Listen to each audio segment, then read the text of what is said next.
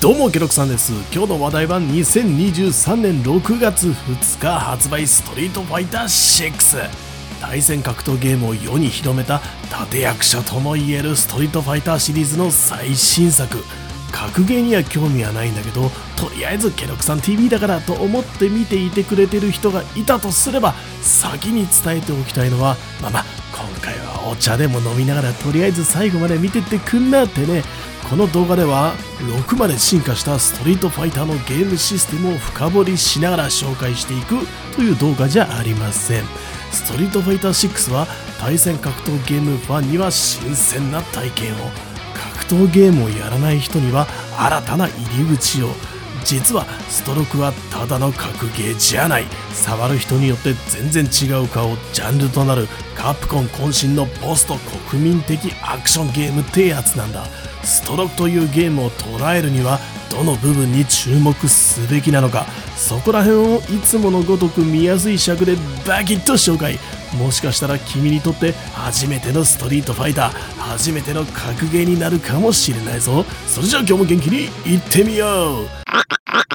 まずは対応プラットフォーム、プレイステーション4、プレイステーション5、Xbox シリーズ XS にパソコンは Steam と、国産のゲームってクロスプレイ非対応のものをよく見かけるけど、さすがは世界のストリートファイター。オンラインでのプレイはクロスプレイ対応のようなので、遊びたいプラットフォームを自由に選べるぞ。さて何から触れていこうかな。このゲームジャンルは当然対戦格闘ゲームということになるんだけど果たしてそれでいいのかという安易に一つのジャンルで決めつけられないものになっているんだ。今更格闘ゲームって何なんて話をしてもしょうがないと思うので簡単に。大抵のケースでは左右に分かれたキャラ同士が殴り合って相手の体力をゼロにしたら勝ちというアクションゲーム。別の動画でも話したことがあるんだけど1990年代の日本のゲームシーンは格ゲー一色というすごい時代もあったんだ。普通のアクションゲームとの違いとしてプレイヤーの操作連動がダイレクトにキャラの強さに反映されるところにあるんで強くなるためには周回してレベル上げるとか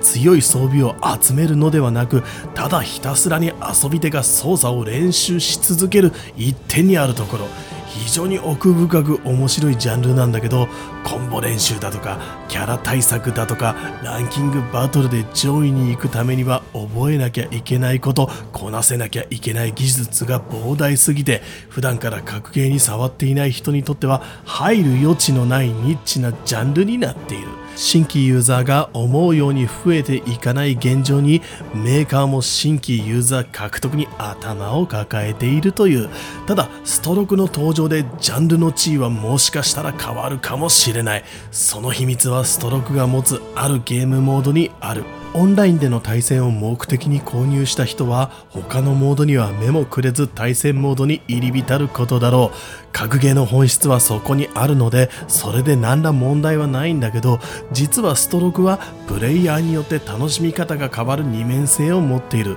普段から格ゲーに触れていない人に向けて全く異なる体験ができる新モードを搭載しているんだ。それがワールドツアー。今回の動画はこの話題を中心に触れていこう。ストーリーモードを搭載している格ゲーは非常に多いが多くはただボタンを押して話を読み進めるだけの紙芝居で内容も薄い。ストロークのワールドツアーは紙芝居のような簡単なものではなくメトロシティという舞台から始まり世界各国を冒険する本格アクション RPG オープンワールドではなくエリア移動でフィールドが切り替わるタイプだがよく作り込まれている感がプロモーションビデオからも伝わってくる。ライバルとなるキャラや謎の組織が出てきたりしっかりと作られた物語が展開するんだ。主人公の造形も AAA のオープンワールド RPG に匹敵するほど細かくアバターを作り込むことができる超本格派な作り。しかも手足の長さまでいじくることができ格闘ゲームにおける攻撃撃のリーチまでもが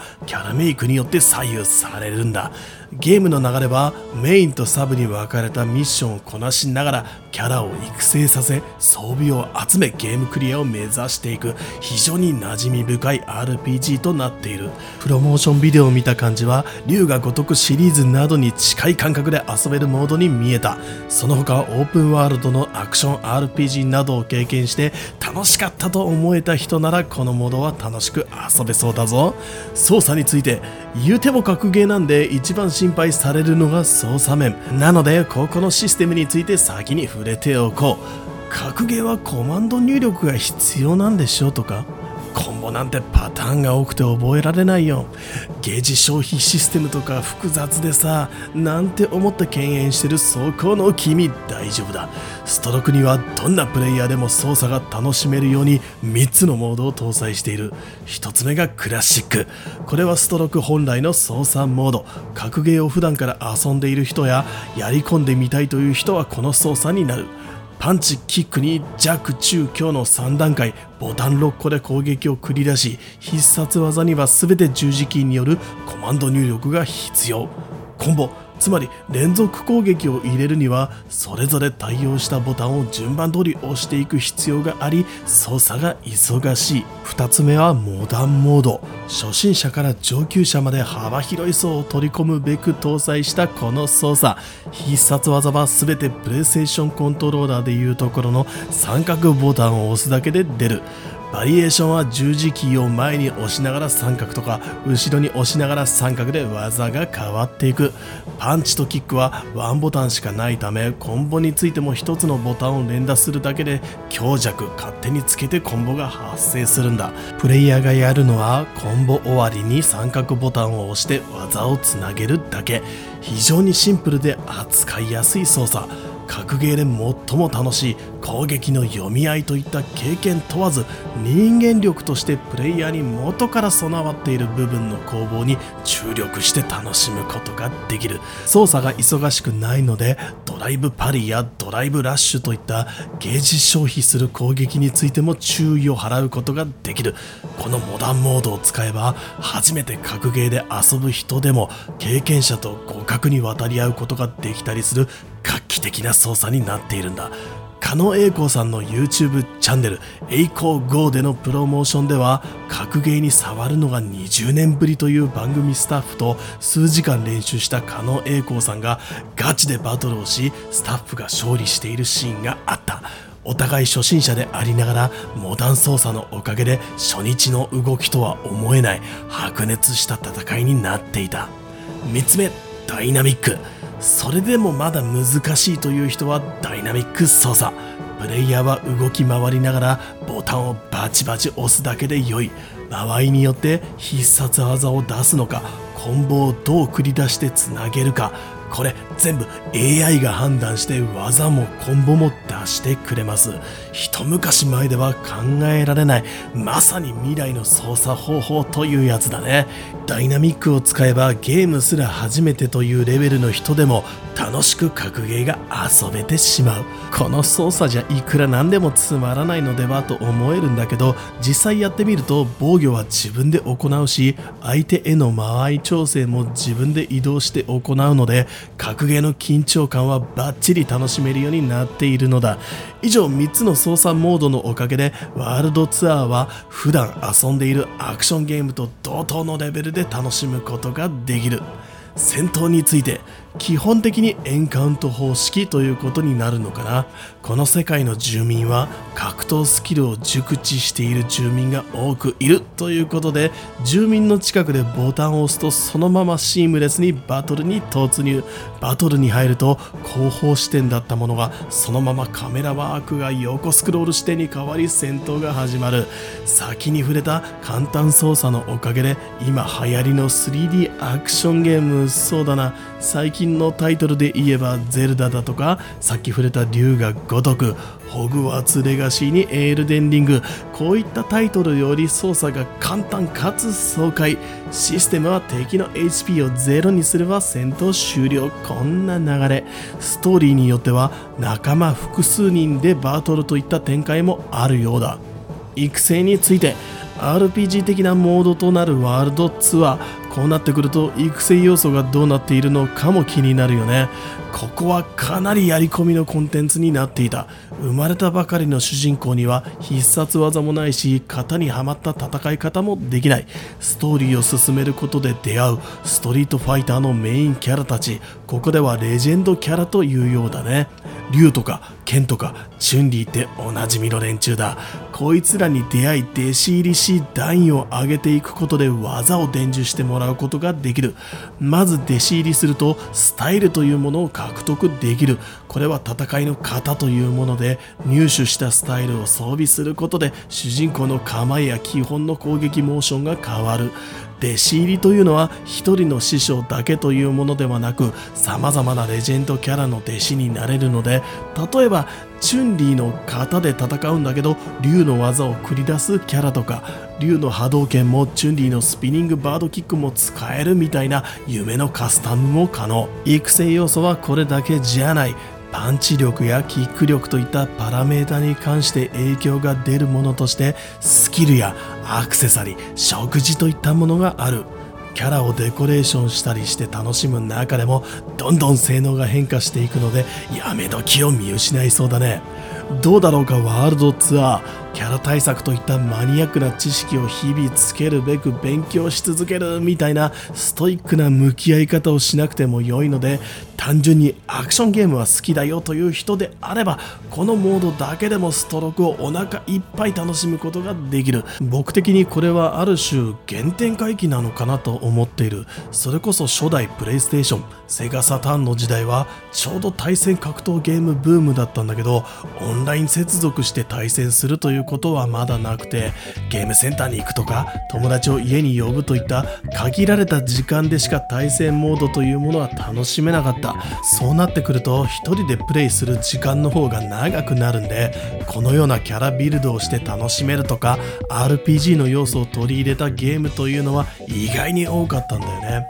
そうだな。覚えてるところでスクエアのトバルとかカプコンのジャスティス学園バンダイのドラゴンボール Z アルティメットバトルなどなどそれがだんだんとインターネット接続が家庭に普及して回線速度がついにゲームの対戦ができるレベルになるとアーケードのゲーム性をそのままに一色対戦することがメインの格闘ゲームというものが今週末期で普通に出るようになったんだよね。まあ、そのせいかゲーセンからは人が減ってガチガチの対戦ゲームでの販売となってしまった格ゲーを買うユーザーも減っていつの間にかにニッチなジャンルになってしまったと僕は感じているんだけどね。そんな格ゲーからこぼれ落ちてストーリーメインの独自の進化を遂げていったのが龍が如くシリーズだと思っているんだけどついに 2D 格闘ゲームでも RPG 主体で遊べるタイトルが出てきたというわけだ。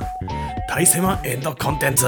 さてストロークはワールドツアーを遊んだ後にも無限に遊び続けることができる究極のエンドコンテンツとして対戦というものがあるんだからね。もちろんこれで遊ぶも遊ばないも遊び手の自由だ。でもきっとワールドツアーを楽しんだ後は人と戦ったらどうなるんだろうかと興味が湧くに違いない。カプコンこの動線の引き方今回見事かもしれないね。対戦をする上での大きなポイントはモダン操作がオンライン対戦でも使用可能というところが大きい。百戦錬磨コマンド入力は正確です。といった猛者が相手になると尻込みするんだけどボタン一つで必殺技が出せるモダン操作が使えるのであれば話が変わってくる。ただクラシック操作で楽しんでいる人にとってはモダン操作のプレイヤーが相手となるといくらなんでも差がつきすぎるのではと心配したくもなるよね。ここが実はすごくよくでできていて好きなしと思われたこのモダン操作にもちゃんとデメリットがあるんだ。クラシック操作であれば必殺技のほか通常攻撃もキックとパンチの弱中強6種類の基本攻撃がある中さらに条件付きで繰り出せる特殊な基本攻撃を使うこともできる。反面モダン操作では一部の基本攻撃が出せない。攻める時に自分で攻撃の強弱をつけられない。極めようと思った時の天井に差がついているんだ。そして AI が自動で攻撃種類を選んでくれるダイナミック操作は残念ながらオンライン対戦のモードでは使うことができない。ダイナミックについては多分ワールドツアーを遊んでいるうちにモダンに切り替えていくと思うのでまあ問題はないだろう。バトルハブで世界をさらに楽しむ。ゲームモードの一つにバトルハブというものがある。オンライン接続が必須のモードになるんだけどワールドツアーで作ったアバターキャラで世界中のプレイヤーと一緒に遊んだりコミュニケーションが取れる空間。クラブといってオンライン RPG でいうところのギルドのようなものを作って運営したり参加したりという友達作りの場にも使えるし他のプレイヤーと対戦をすることもできる。なんとここではアバターバトルというワールドツアーで育てたキャラを使ってバトルすることができるんだ。手塩にかけて育て悩み抜いたビルドが人様相手にどれだけ通用するのか。ここでの対戦はすごく人気が出そうだね。さらには空間内にあるアーケードゲーム筐体にアクセスすることで過去のストリートファイターをプレイするといったおまけ要素もある。それでも人とバトルするのはちょっとという人もいるだろう。そんな時は CPU との対戦が熱い。これまでは格ゲーの CPU 対戦は人と対戦するのとは別物というのがあった。実際に CPU の技に対する反応は非常に機械的で戦っていて面白くない。レベル上げても理不尽な反応してくるだけで強いというかずるい。僕は格ゲーの CPU 戦はつまらないので絶対に遊ばなかった。ジェノサイドカットジェノサイドカットって何度コントローラーを破壊しようと思ったことか。ところがどっこいストロークの CPU 線はすごい。これは界隈でも大きな話題になってるんだけどとにかく動きが生々しい。これは昨今すごく進化をしている AI によるものなのだろう。CPU のくせに駆け引き、ま技発生後の2択といったものだね。こういったことをしてくる。まるで人が操作をしているようなリアルな対戦をすることができるんだ。そんなエロい CPU の強さは8段階で調節が可能。段階的にゲームのシステムを織り交ぜてくる。強くしていくことで投げを使ってくるようになったり次の行動に卓を迫ってくるようになったりドライブラッシュなどの新システムを取り入れてくるようになったりコンボを出してくるようになったり CPU レベル45くらいで戯れることができるようになれば対人戦でも十分に楽しむことができるんじゃないかな。ここまでストロークの世界をしゃぶり尽くしてきたのであればもう何も恐れることはない。最後に楽しむのはガチのオンライン対戦。パラメータの調整など一切なく己の操作技術で競うもちろん使用するキャラはこの作品のオリジナルキャラクターたち。ランクマッチに挑戦し世界の頂点を目指すのも良いだろう。カジュアルバトルでゲーセン感覚を楽しむのも良いだろう。修行したいならチュートリアルもキャラの使い方からじっくり学べるコンテンツが豊富に用意されている。ゲーム速度を50%まで落としてゆっくり練習することもできるし相手との距離やヒットした技のの種別を知らせるサウンドエフェクトというものもある。どこまでも高みを目指してストイックにやり込むことができるぞ。さあいかがでしたでしょうか？今日のケロクさん TV いやー膨大もうストロークの目玉要素は膨大よ。まだまだ細かいシステムやさらに楽しめるゲームモードなど触れてないことがいっぱいだがもう尺が長すぎた。これ以上詰め込んでも頭に入らないよね。とにかくストロークはこれまでとは別次元のストリートファイター。一本のゲームの中に様々なタイプのユーザーが違う目的で遊べる。最終的なエンドコンテンツとなる対戦の部分への動線の引き方は見事。